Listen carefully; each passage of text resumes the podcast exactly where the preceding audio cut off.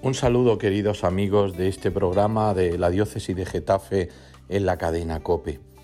Estamos celebrando esta semana la semana de oración por la unidad de los cristianos. Rezar por la unidad de todos los que nos llamamos cristianos, aunque divididos en distintas iglesias, no es cuestión de una semana, es para los 365 días del año.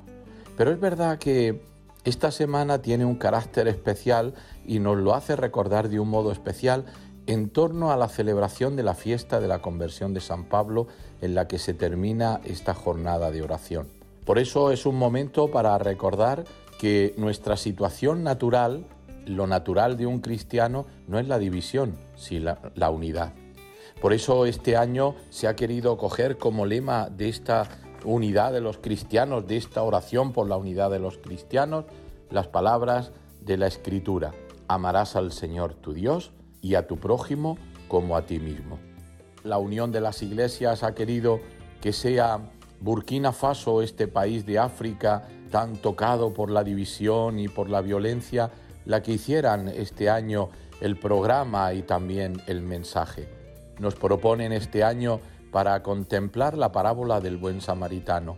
El buen samaritano es Cristo que mediante su misericordia nos llama a la unidad, nos llama a la reconciliación.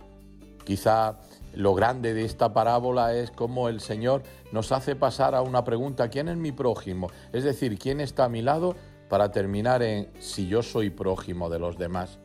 Por eso cuando hablamos de la unidad de los cristianos tendríamos que preguntarnos esto. ¿Yo qué hago para que los cristianos vivamos unidos?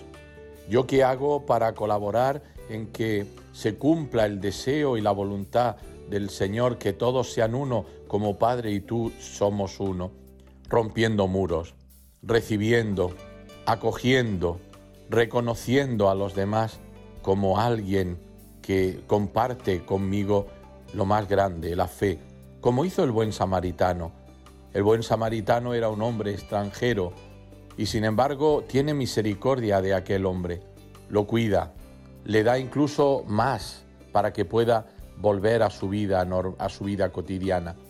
Y eso es lo que se nos pide también a nosotros, que la unidad rompa el muro que nos separa, que la unidad reconcilie lo que está dividido, porque esto es el deseo del Señor.